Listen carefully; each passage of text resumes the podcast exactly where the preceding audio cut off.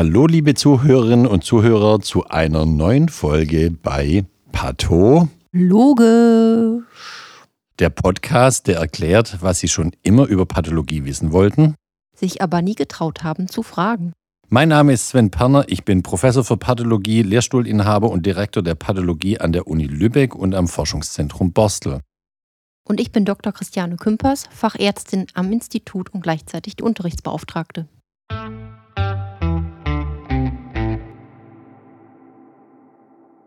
Hallo liebe Charlotte. Hallo Sven. Charlotte, wir hatten in den letzten Folgen haben wir schon mal was über Tumoren im Allgemeinen erzählt, welches die häufigsten Tumoren bei den Menschen sind, äh, getrennt nach Frauen und Männern, was so wesentliche Ursachen für die Entstehung von Tumoren sind, bis hin so ein bisschen auch die äh, Genetik und Biologie von Tumoren erläutert. Ich glaube, heute ist ein guter Tag, um mal eines der häufigsten und gefährlichsten und auch am besten zu vermeidenden Tumoren im Detail zu besprechen, nämlich den Lungenkrebs. Ja, das hatten wir beim letzten Podcast ja im Grunde schon beschlossen und mhm. so ist es nun. Ja, und ich habe ein paar Sachen vorbereitet mhm. und dann gucken wir mal, wo es uns hinführt. Also ich kann ja mal einfach anfangen. Warum lohnt es sich auch über das Lungenkarzinom, also der Lungenkrebs zu sprechen? Nicht nur, mhm. weil du sagtest, ähm, weil er besonders aggressiv auch ist, sondern weil er auch einfach ähm, sehr, sehr häufig ist. Genau. Wir hatten das letzte Mal häufig, schon mal. Häufig, aggressiv und im besten Fall noch vermeidbar. Ja, kommen wir noch drauf. Mhm. Ähm, genau. Also wir hatten ja beim der letzten Podcast-Folge schon einmal so ein bisschen die Krebshäufigkeiten, die verschiedenen angesprochen. Und wenn wir das jetzt nur noch einmal für ähm, den Lungenkrebs einmal rauspicken, ist es eben so, dass er bei der Häufigkeit ähm, bei Männern auf Platz 2 ist und bei Frauen auf Platz 3. Mhm. Also sehr ähm, häufig bei beiden Geschlechtern. Und wenn wir aber ähm, dann einmal die Daten angucken mit der Überlegung, wie ist die Sterblichkeit bei den verschiedenen Krebsarten, ist es eben so, dass ähm, der bei beiden Geschlechtern auf Platz 1 ist. Ja, genau. Es ist damit nämlich, obwohl er nicht der allerhäufigste ist, aber schon einer von den mhm. sehr häufigen, ist er aber sozusagen besonders der, aggressiv, der also der tödlichste. Genau. Genau. Mhm, genau. Und wir haben das auch schon mal kurz besprochen in der vorigen Folge. Ähm, Liegt natürlich am Rauchen, das weiß man mittlerweile, das weiß man aber auch erst seit den 50er Jahren durch große epidemiologische Studien, dass das Rauchen die Ursache ist. Rauchen wurde übrigens am Anfang des Zigarettenrauchens, was ja noch gar nicht so alt ist, was ja erst so ähm, nach dem Zweiten Weltkrieg so richtig aufkam, wurde sogar beworben, dass es gut für Lungenerkrankungen sei. Hm. Das wusste ich nicht, echt? Ja, ja, oh. ja, ja, ja gerade bei Asthma und sonstiges. Okay, dann sind wir da heute schlauer. Das sind wir zum Glück wegen Forschung sind wir heute schlauer. Ja. Und wir haben auch gelernt, dass ja äh, Frauen so bis zum Zweiten Weltkrieg in der Regel keine keinen Tabak konsumiert haben, weder Pfeife noch Zigarre, kennt man auch heute keine Zigarren und Pfeife rauchenden Frauen, aber man kannte früher auch keine Zigaretten rauchenden Frauen. Das hat sich erst nach dem Zweiten Weltkrieg und eigentlich auch erst so nach den Wirtschaftswunderjahren nach dem Zweiten Weltkrieg gewandelt durch die Emanzipation ähm, der Frau dass Frau, äh, das Rauchen, vor allem Zigarettenrauchen, eben bei Frauen auch akzeptiert, gesellschaftlich akzeptiert war. Und deswegen ist in ein paar wenigen Jahrzehnten äh, bei den Frauen des Lungenkrebs von einem relativ seltenen Tumor zu einem der häufigsten Tumoren hochgeklettert. Und zwar genauso häufig wie bei den Männern, weil Männer gleich viel rauchen wie Frauen. Mhm. Hm? Ja. Charlotte. Ja. Was ist denn im Zigarettenrauch denn so Schlimmes drin, dass das Krebs verursacht? Ja, da sind drin frag mich jetzt bitte nicht, wie die äh, chemischen Formeln da aussehen, aber da sind auf jeden Fall drin polyzyklische Kohlenwasserstoffe, als auch Metallverbindungen, zum Beispiel Cadmiumhydroxid oder ähm, Nitroseverbindungen drin. Mhm. Diese polyzystischen Kohlenwasserstoffe, vielleicht kennt es noch jemand aus der Chemie, das sind polyzyklisch heißt mehrere kreisförmige Kohlenwasserstoffverbindung, also sehen alle aus wie das Benzol, das ja aus, glaube ich, sechs Kohlenstoffatomen besteht und dann so eine Ringstruktur macht. Und wenn sie polyzyklisch sind, können die auch mehr als nur ein Ring machen, sondern mehrere Ringe. Das versteht man unter polyzyklischen Kohlenwasserstoffen äh, laientauglich, glaube kann man es als Benzol verkaufen. Mhm. Ein Chemiker wird uns jetzt sofort damit irgendwie nee, an den Hals gehen. Es ist kein Chemiker-Podcast. Nee, genau.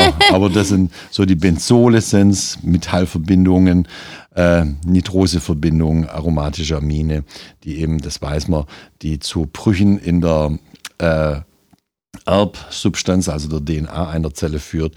Und wenn da zu viele Veränderungen in der Erbsubstanz einer Zelle sind, das haben wir auch kurz beleuchtet, dann kommt es zum Verlust von Tumorsuppressorgenen, zum Anschalten von Tumoronkogenen, die dann äh, zusammen eben Krebs aus, auslösen können. Hm? Mhm. So viel zum Hintergrund. Welche Symptomatik hat denn eigentlich ein Patient mit, äh, mit dem Lungenkarzinom?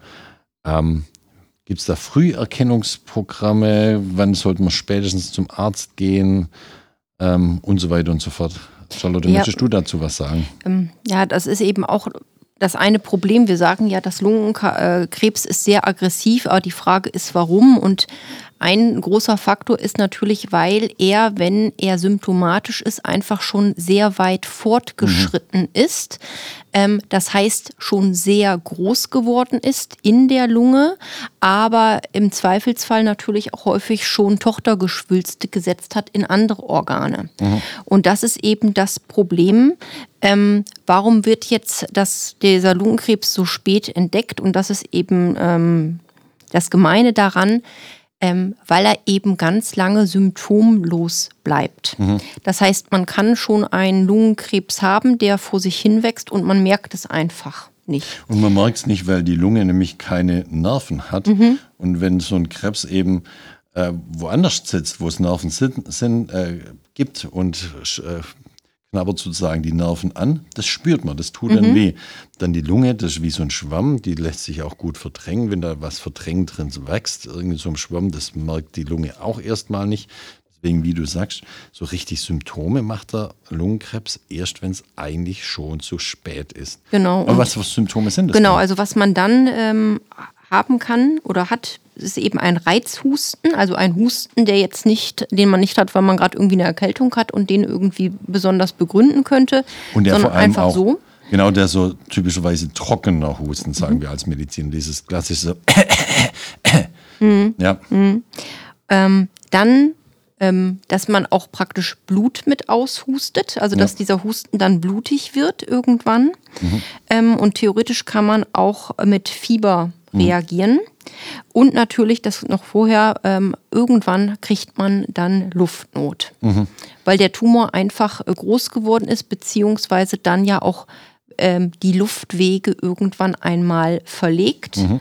Ähm, und dementsprechend empfindet das dann der Patient, die Patientin als Luftnot. Mhm. Und was auch sein kann, ist eben, dass man irgendwann Schluckstörungen hat, weil der Tumor, ähm, wenn er größer wird, dann auch die Speiseröhre angreifen kann und da reinwachsen kann. Und dann kommt praktisch der Speisebrei da einfach nicht so ungehindert durch in den Magen.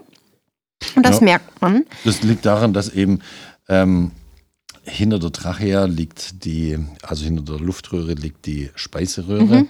Und so ein Tumor kann natürlich auch von der äh, Luftröhre raus ausstehen, äh, entstehen und dann nach hinten einfach durchwachsen oder durchdrücken auf die Speiseröhre. Ja. Mhm.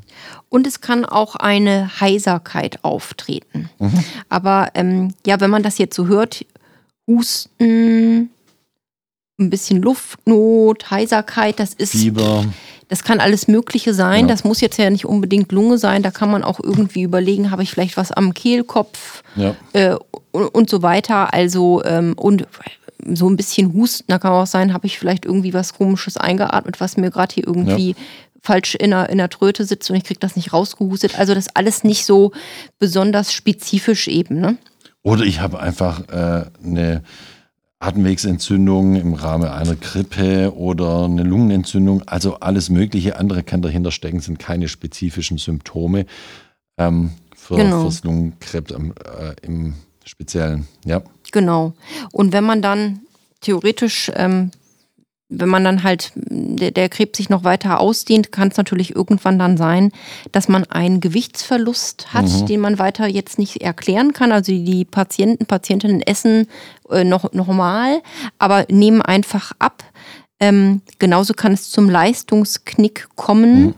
und irgendwann, wenn der Tumor sich ausdehnt und dann wirklich äh, in die Brustwand reinwächst, also äh, zwischen den Rippen sozusagen, dann kann es dann zu Schmerzen kommen, weil da mhm. dann nämlich Nerven sind in dem Gewebe also, ja. äh, oder, oder eben auch Rückenschmerzen. Aber dann, wie gesagt, ist es schon weit fortgeschritten. Nachtschweiß ist übrigens auch so ein Symptom, was äh, mhm. Patienten oft mit einem Krebsleiden haben, insbesondere auch beim Lungenkrebs, aber auch total unspezifisch. Mhm. Genau, und ähm, ja, irgendwann ist es natürlich dann so, dass man einmal zum Arzt geht und der wird natürlich eine Untersuchung vornehmen und als erstes im Zweifel ähm, ein Röntgenbild machen. Genau. Und vielleicht können wir das noch einschieben hier. Im Norddeutschland gibt es die Hanse-Studie, mhm. wo wir hier auch dran teilnehmen mit den umliegenden Lungenkliniken in Norddeutschland. Und zwar macht man da genau das, weil man eben weiß, wenn die Patienten echte Symptome haben, ist eigentlich schon zu spät für eine vernünftige Therapie, für eine heilende Therapie. Und deswegen in dieser Hanse-Studie Studie, äh, äh, kann sich jeder melden bei der Studie, der über 60 ist, Raucher ist oder Raucher war und eigentlich noch gar keine Symptome hat, mhm. der kriegt dann erstmal eine Bildgebung vom Thorax, um eben bei diesen Patienten, die lange geraucht haben, schon 60 sind, Lungenkrebs ist ein, äh, ein, ein Krebs des älteren Menschen, dass man dann schon mal, schon mal äh, vielleicht einen Hinweis findet auf einen Rundherd in der Bildgebung, der auf einen Lungenkrebs hinweisen könnte, bevor er überhaupt echt Symptomatik hat. Ja. Und da gibt es echt vielversprechende Zwischenergebnisse mittlerweile, wo man sagt, hier kann man echt Patienten und Patientinnen helfen, ähm, frühzeitigen Krebs zu identifizieren, bevor er Symptomatik hat und bevor es zu spät ist zu, zu heilen. Ja, also, also macht wenn, man gerade. Wenn ja. man gerade überlegt, seit dieser Hanse-Studie, wenn man überlegt, was wir dann hier ja auch an ähm, Resektaten bekommen, also praktisch operierte ähm, Lungenflügel. Ja. Ähm, da finden wir ja dann häufig auch ähm, Krebs drin, wo man weiß, okay, der wäre jetzt in, sag ich mal, drei bis sechs Monaten so schnell gewachsen, mhm. der wäre so groß gewesen, da hätte man gar nicht mehr operieren können. Ja. Also da hat man wirklich ja schon tolle, naja, tolle Erfolge tatsächlich, ja. Mhm. Mhm. Also wir merken das ja praktisch hier auch bei der Arbeit. Ja, also wie du schon gesagt hast, in der Regel kommen die Patienten irgendwann zum Arzt. Man macht eine Bildgebung von der Lunge, vom ganzen ähm, Brustraum. Und dann wird im Wesentlichen unterschieden, je nach Größe, wie man da weiter vorgeht. Willst du das mal kurz vorstellen? Mhm. Also ist jetzt so, wenn man ein ähm, Rundherd sieht, also Rundherd bedeutet einfach, man sieht im Bild irgendwie so eine Art Knubbel und man weiß einfach, der gehört nicht hin, weil die Lunge ist ja im Grunde nur belüftet, also da ist ja nur Luft drin und sobald da irgendwie so eine Art Knubbel drin ist, weiß man, da stimmt irgendwie was nicht. Genau. Das ist auf jeden Fall etwas, was da nicht reingehört. Bei der Bildgebung durch die Radiologen, da wo Luft drin ist, das ist dunkel in der Regel mhm, auf schwarz, Bild. Genau. Und irgendwas, was verdichtet ist, wie so ein Knubbel oder Knödel, nenne ich es immer. So grau oder weiß. Grau ja. oder weiß, genau. Und, das, und da spricht man gängigerweise von dem Rundherd, auch wenn er nicht hundertprozentig rund ist. Genau. Und dann geht es als erstes nach der Größe. Ähm, wenn so ein ähm, Tumor kleiner als 8 Millimeter ist, also weniger, als ein Zentimeter, das ist ja. schon sehr klein tatsächlich, da macht man erstmal eine Verlaufskontrolle, aber mehr als 8 Millimeter, da guckt man schon weiter und guckt dann, ob man in der Bildgebung schon Anhalt hat für ein bösartiges Geschehen. Das ist zum Beispiel, das hatten wir auch schon mal gesagt, dass gutartige Tumoren, die sind ja eher rund und so kapselartig begrenzt und wachsen eher verdrängend. Wenn man ähm, jetzt einen Tumor sieht, der so unscharf begrenzt ist, so zu den Seiten so ein bisschen ausgefranst wirkt, das ist dann praktisch schon mal so ein Hinweis auf einen bösartigen Tumor. Und da würde man tatsächlich dann sagen, okay, den muss man weiter abklären. Und Sven, jetzt sind wir ja Pathologen beziehungsweise Pathologinnen und da kommen wir jetzt ins Spiel. Alles vorher haben wir sozusagen noch gar nicht mitgekriegt. Mhm. Ähm, da dann jetzt dieser Herd irgendwie ähm, naja, gesichert werden muss. Das bedeutet, man nimmt da eine Probe raus. Gewebeprobe. Gewebeprobe. Je nachdem, wo der Tumor liegt, kann man da rankommen, indem ähm, der Pneumologe eine Probe nimmt, indem er vorher mit dem Endoskop sozusagen durch die Luftröhre durch geht und durch die, sich die Bronchien anguckt und da so reinfährt, da praktisch alles mit so einer kleinen Videokamera. Und bis er an der speziellen Stelle ist und da dann eine Biopsie rausnimmt, also eine kleine Probe. Ähm, wenn das geht, ist es gut. Wenn der Tumor relativ weit ähm, entfernt liegt von, von, von innen, also eher so an der Brustwand lokalisiert ist, dann kann es sein, dass der Radiologe so von außen da einmal ähm, reinsticht und uns eine Probe schickt. Oder aber das geht alles nicht und dann kann es sogar sein, dass so ein Tumor als erstes tatsächlich direkt operiert wird. Mhm. Aber das ist äh, eher selten. Man will natürlich erstmal nur so eine kleine Probe rausnehmen, weil das nicht so ein großer Eingriff ist. Entweder nicht invasiv also genau. über ein Endoskop äh, durch den Mund und die, durch die Luftröhre oder minimalinvasiv durch eine Nadel von außen. Eine Operation für die ähm, Diagnosestellung über uns Pathologen, nämlich wir machen die endgültige Diagnose, wir mhm. Pathologen, die Radiologen und Kliniker, die können nur sagen, ja, da ist ein Rundherd, aber was hinter dem Rundherd steckt, können die gar nicht sagen. Das sind wir. Wir machen die Diagnose fest, ist das Krebs oder nicht Krebs und wenn es Krebs ist, was für eine Art von Krebs ist es, das ist nämlich ganz wichtig für die weiterfolgende mhm. Therapie. Mhm. Ja. ja. Äh, ist praktisch jetzt der Wegsteller. Genau, wir sind die Wegsteller, der ne? Weichensteller für die weitere Therapie. Ich wollte noch ein Wort dazu verlassen, warum wir bei Rundherden in der Lunge, wenn die so radiologisch über die Bildgebung festgestellt worden sind und unter 8 mm nur groß sind, dass man erstmal Verlaufskontrollen macht. Das heißt, so nach ein paar Wochen oder Monaten macht man nochmal eine Röntgenaufnahme. Ähm, um einfach zu schauen, ob der größer wird. Nämlich mhm. nicht jeder mhm. Rundherd ist ein Krebs, der einen potenziell auch äh, umbringen kann, sondern es gibt auch Veränderungen in der Lunge, kleine Veränderungen, ähm, die äh, eben überhaupt nichts mit Krebs zu tun hat. Und weil jeder Eingriff eben auch Komplikationen verursachen kann. Und bei 8 mm ist das noch so klein, da läuft einem weder dem Patienten noch dem Kliniker die Zeit ja. weg, kann man einfach sagen, okay, wir gucken erstmal, ob das größer wird irgendwie und irgendwann über 8 mm wird. Wenn der immer 8 mm bleibt, dann sagt man, okay, da macht man nichts, das wird kein bösartiger Tumor sein. Vielleicht ist es nur eine Anomalie, die man da sieht. Und deswegen hier diese 8 mm Verlaufskontrolle, mhm. um eben Komplikationen durch die Diagnosestellung zu vermeiden. Mhm. Mhm. Gut, aber jetzt nehmen wir mal an, wir haben dann jetzt ähm, ja. eine Probe aus so einem Tumor. Und da muss man sagen, leider ist es so, die häufigste Ursache für einen Rundherd in der Lunge ist eben halt doch das. Genau, also wollte ich gerade sagen, ähm, wenn wir dann so eine Probe bekommen und wie, wir hatten ja schon gesagt, dass Lungen, Lungenkrebs ist häufig und ich würde sagen, wir kriegen pro Tag mindestens zwei, wenn nicht drei Proben allein hier nur aus unserer Pneumologie, also mhm. aus unserer Lungenfachklinik, ähm, das was schon viel ist. Ähm, und wir gucken dann da rein. Da muss man ja überlegen, was ist wahrscheinlich wohl, was ich sehe. Und wie du gerade schon sagtest, also die meisten Tumoren, die in der Lunge wachsen, sind dann wirklich, ist wirklich der Lungenkrebs. Das bedeutet Krebs, der wirklich originär in der Lunge gewachsen ist. Mhm. Und das sind, kann man bestimmt sagen, 95 Prozent ja. aller. Ähm, dann gibt es natürlich aber auch, ähm, nur mal um es einzuwerfen, auch wenn es jetzt gerade nicht das Thema ist, wie du gerade schon sagtest, gutartige Tumoren oder aber auch ähm, andere, ähm, also bösartige Tumoren auch, aber die nicht Krebs sind. Mhm. Das haben wir zum Beispiel, die vom Weichgewebe auch ausgehen, aber das haben wir schon mal in einem anderen äh, Podcast auch gesagt, wo wir über Tumor gesprochen haben. Ähm, was natürlich auch gibt, ist, dass in der Lunge mal Tochtergeschwülste zu finden sind von einem Krebs, der ganz woanders sitzt.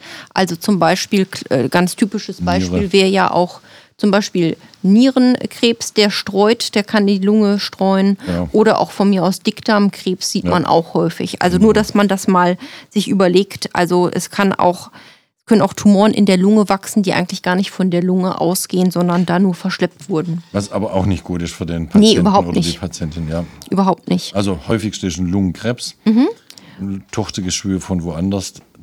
Die in geringster Wahrscheinlichkeit ist es so, dass es was harmloses ist. Das muss Ja, man leider klar. so sagen. Deswegen Ja, ja, jeden klar. Lungenrundherd. Ganz kleine Verlaufskontrolle, große, größere sofort Genau. abklären. Aber nur nicht, dann nicht, läuft die Zeit. aber nicht jeder bösartige Tumor in der Lunge ist auch Lungenkrebs, aber also zu den meisten, in den meisten Fällen. Gut. Ja, und ähm, dann ist eben die Frage, was gibt es da jetzt für verschiedene äh, Formen? Mhm. Willst du da was zu sagen? Kann ich machen. Also wiederum, wenn es ein Lungenkrebs ist, also ein bösartiger Tumor der Lunge, sind die allerhäufigsten sind epithelialen Ursprungs, also vom Lungenepithel ausgehend oder vom Epithel. Also von der Schleimhaut? Von der, ja, ne, von der Lungen, von, wirklich von den Pneumozyten, die ja die Mhm. Austauschfläche für, für, den Gas, äh, den, für den Gasaustausch in der Lunge zuständig sind, die die Lungenbläschen ausgleiten. Ähm, das sind die Pneumozyten in der Lunge oder eben von den gasleitenden Schleimhäuten. Äh, das sind in der Regel hier ähm, Plattenepithelien. Und weil es alles Epithelien sp- sind, spricht man im Speziellen bei dieser Krebsform von einem Lungenkarzinom.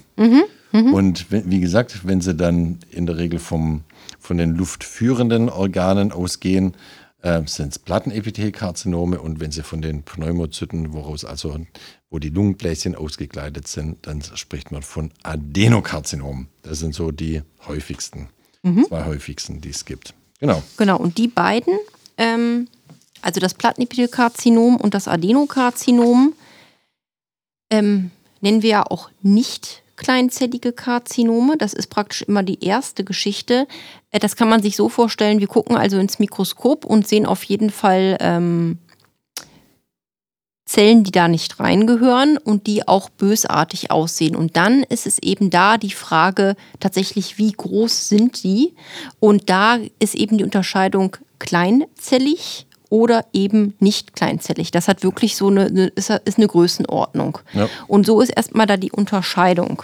Und was wir jetzt gerade, oder was, was du gerade angesprochen hast, das Plattenepithelkarzinom oder das Adenokarzinom würden erstmal in die nicht kleinzellige Kategorie fallen. Das ist später nämlich einfach für die äh, weitere Entscheidung, wie der Patient oder mit, wie es mit dem Patienten oder der Patientin weitergeht, ganz maßgeblich, was die Therapie dann angeht. Man kann ganz grob sagen, die kleinzelligen Karzinome, da bringt es nämlich gar nichts mehr zu operieren, egal wie groß sie sind. Da hat man im Endeffekt nur die Möglichkeit, mit einer Chemotherapie noch äh, dem Patienten eine Behandlung zukommen zu lassen. Und bei den nicht kleinzelligen Karzinomen, wo eben die häufigsten davon wieder das Plattenepithelkarzinom und noch häufiger das Adenokarzinom sind, da hat man im frühen Stadium noch die Möglichkeit, operativ eine Heilung herbeizuführen oder eben über zielgerichtete The äh, Medikamente äh, eine medikamentöse Therapie ran, einzuleiten. Das ist der große Unterschied dabei. Und deswegen müssen die Kliniker von uns so schnell wie möglich als erstes mal wissen, kleinzelliges Karzinom oder nicht kleinzelliges Karzinom, ob sie operieren sollen oder nicht operieren sollen. Genau. Mhm. Ja. Gut. Dann willst du ein bisschen was über das Plattenepithelkarzinom erzählen vielleicht? Ja, das Plattenepithelkarzinom, wie gesagt, ähm, ist von den nicht kleinzelligen Karzinomen das zweithäufigere nach den Adenokarzinomen. Das Plattenepithelkarzinom entsteht äh, in der Regel auch durch Rauchen und ähm, entsteht in der Regel auch durch die luftleitenden äh, Organe, also die äh, Luftröhre und dann die Bronchien. Und da kommt es erst zu äh, Veränderungen, so Vorveränderungen, vormaligne Veränderungen, die sieht man aber eben nicht, wenn man ja nicht dauernd in die Lunge reinschauen kann.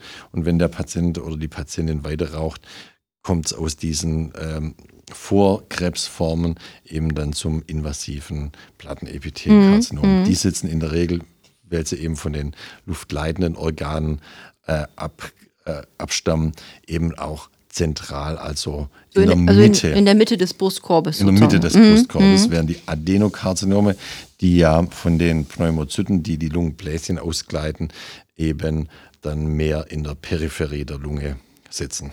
Ja. Genau. Jo. Gut, so mal als grobe Unterteilung von den beiden häufigsten, dem Adenokarzinom und Plattenepithelkarzinom, als die häufigsten der nicht kleinzelligen Karzinome. Genau. Und ähm, das Adenokarzinom, da sagtest du gerade schon, das äh, liegt eher weiter außen in der Lunge, wenn es da In wächst. der Regel. In der Regel, Mhm. ja, ja. Ähm, und da fällt mir gerade noch ein, im Grunde ist das auch das Karzinom von den beiden, was auf jeden Fall sehr viel früher auch metastasiert, also Tochtergeschwülste Mhm. setzt. Ich kann da jetzt auch noch mal ganz kurz was so zum Rauchen und zum Plattenepithelkarzinom und Adenokarzinom sagen. Also früher, als man noch ohne Filter geraucht hat und als die Zigaretten noch nicht so viel Zusatzstoffe hatten, waren Plattenepithelkarzinome viel häufiger als die Adenokarzinome, ähm, weil durch den Filter ähm, muss man viel stärker ziehen, dass was ankommt in der Lunge. Und durch die Zusatzstoffe, in den, als Zusatzstoffe sind in den, also ganz perfide, als Zusatzstoffe sind in den Zigaretten unter anderem äh, Lokalanästhetika drin. Die Ach. wir, ja, Lidocain. Das wusste ich nicht. Äh, Lokalanästhetika, die man zum Beispiel verwendet, äh, wenn man einen kleinen Hautschnitt bekommt äh, oder sowas, um, damit das nicht wehtut, macht man ja eine kleine, mit einer Spritze eine kleine Lokalanästhesie. Also eine kleine Betäubung. Oder kleine Betäubung oder wie beim Zahnarzt. Genau diese Stoffe sind drin. Oder auch Harnstoff, das betäubt auch so ein bisschen ähm, oder nimmt den Schmerz. Damit kann man viel tiefer einatmen als früher. So Zigaretten, so äh, diese hellblauen Gouloirs äh, ohne Filter äh, oder Rothändle ohne Filter, die haben ja auch nicht sonderlich gut geschmeckt. Ähm, wenn man das ich ich habe noch nie geraucht, ich kann es nicht sagen. Ja, herzlichen Glückwunsch. Und da konnten wir gar nicht so tief einziehen. Und ähm, deswegen sind, ist der Rauch nur oberflächlich eingeatmet worden, also äh, nicht so tief. Und deswegen sind mehr Plattenepithelkarzinome entstanden, weil die, der Rauch nur in die Pro- äh, äh, Luftröhre und die Bronchien ging, aber nicht bis tief in die Lungenbläschen. Heute mit den modernen Zigaretten und noch viel schlimmer mit den E-Zigaretten, wenn man da mal jemand zuschaut, wie viel Qualm die verursachen, wie tief die Leute da eininhalieren, so richtig so. Da geht der Rauch und die äh, krebsauslösenden Stoffe viel tiefer in die Lunge rein. Deswegen hat sich das äh, über die letzten Jahre, über den Wandel der Zigaretten eben geändert, dass viel mehr Adenokarzinome entstehen. Interessant. Also Ja. das habe ich tatsächlich auch noch nicht gewusst. Gut. Sven hast mir das beigebracht. Geil. Ja. Wollen wir noch was erzählen zur weiteren Diagnostik, was man bei den, vor allem bei den Adenokarzinomen machen kann? Da hat ja die Forschung in letzter Zeit auch viele Fortschritte gemacht. Ähm, Mhm. wir haben da viele genetische Veränderungen gefunden von, ähm, von Onkogenen, also Genen, die eben das äh, äh, unkontrollierte Wachstum hervorrufen von den Tumorzellen. Und ähm, die Zellen, diese Tumorzellen kann man mittlerweile durch Sequenzieren, also moderne Verfahren der Genanalyse Mhm. untersuchen. Und durch die Forschung hat man eben gefunden, ein paar von diesen Onkogenen kann man auch wieder inhibieren durch mod moderne Medikamente. Ähm, kleinmolekulare Inhibitoren oder auch Antikörper kann man drauf geben, um diese, äh, äh, diese Onkogene eben zu bremsen, damit die Tumoren einfach wieder in sich zusammenfallen Okay. und starten. Hm? Genau. Und da ist eben das Charmante, dass dann die Medikamente ja nur auf die Tumorzellen wirken und eben nicht auf alle Körperzellen, wie es Genau. zum Beispiel bei so einer normalen Chemotherapie wäre. Das ist also ähm, ganz elegant. Und diese äh, Mutation, die nennt man auch Treibermutation. Das bedeutet, das sind Mutationen, die der Krebs ganz, ganz dringend braucht, damit er weiter wachsen kann. Und wenn man die dann tatsächlich hemmen kann Mhm. und ausschalten kann, dann ist das natürlich Genau. phänomenal toll für Das solche ist Patienten. super für solche Patienten. Jetzt muss man sagen, diese Diagnostik, die wir hier brauchen, diese genetische Diagnostik, das äh, braucht spezialisierte Mitarbeiter. Das kriegen wir als Normalopathologen gar nicht mehr hin. Ähm, da arbeiten bei uns in den Instituten äh, Naturwissenschaftler, Chemiker, äh, Biochemiker mit, Bioinformatiker mit. Wir brauchen spezielle, hochteure Geräte Ja. mit speziellen Chemie, also Reagenzien und ähm, brauchen ganze Teams, die dann diese Auswertung machen und Interpretation davon machen. Und das kriegt nicht jeder so leicht hin.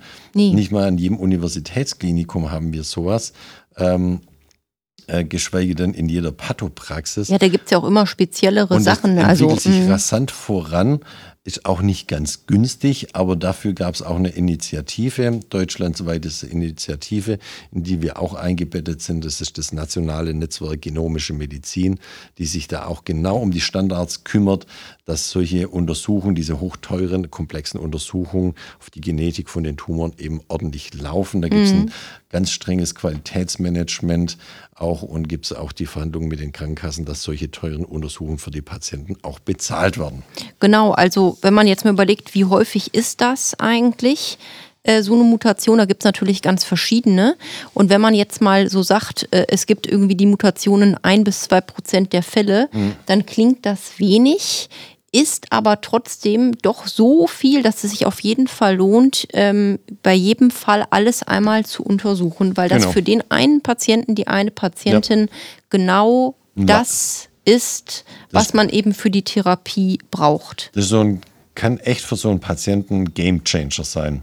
Da ja. kann das Schicksal echt eine ganz andere Wendung auf einmal nehmen. Genau. Und wer sich jetzt überlegt, äh, wie funktioniert das, wie lange braucht das eigentlich?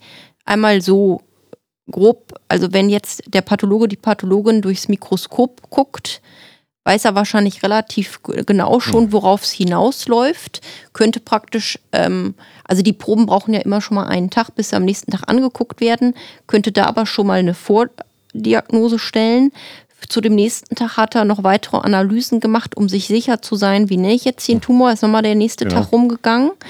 Ähm, und wenn man sich dann entscheidet, okay, das ist jetzt ähm, ein Fall, wo sich diese Genanalyse lohnt, mhm. dann kann man da nochmal so gute zehn Tage ja. tatsächlich rechnen, weil einfach diese Analysenverfahren so aufwendig sind und einfach so lange dauern. Nicht nur die Analyse, ja. sondern auch die, und die Auswertung dann, ja.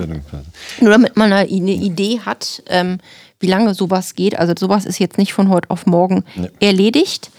Ähm, was aber von heute auf morgen erledigt ist, ist nochmal eine andere Untersuchung, die wir machen. Hm. Die machen wir auch noch gar nicht so lange, seit so ein paar Jahren. Zwei, oh, drei Jahren. Ja, nee, ein bisschen länger Jahren, ist es schon. Fünf. Genau. Ähm, das ist nämlich jetzt eine äh, Analyse auf PDL1 heißt das. Ähm, ganz generell brauchen wir das äh, vor dem Hintergrund, dass man bei Patienten, Patientinnen seit letzten Jahren entdeckt hat, dass eine Immuntherapie wirken kann. Mal zum Hintergrund kann man sich das so vorstellen, unser Immunsystem ist ja dafür da, uns gesund zu halten und alle irgendwie Schädlinge oder Bakterien oder sonst was, was wir alle haben, abzuwehren. Aber genauso. Oder auch Tumorzellen abzuwehren. Eben. Und genauso ist es aber auch so, dass körpereigene Zellen, die eben bösartig entarten, also Tumorzellen, die können eben auch vom Immunsystem bekämpft werden. Hm. Jetzt ist es aber so, dass die Tumorzellen ja schlau sind.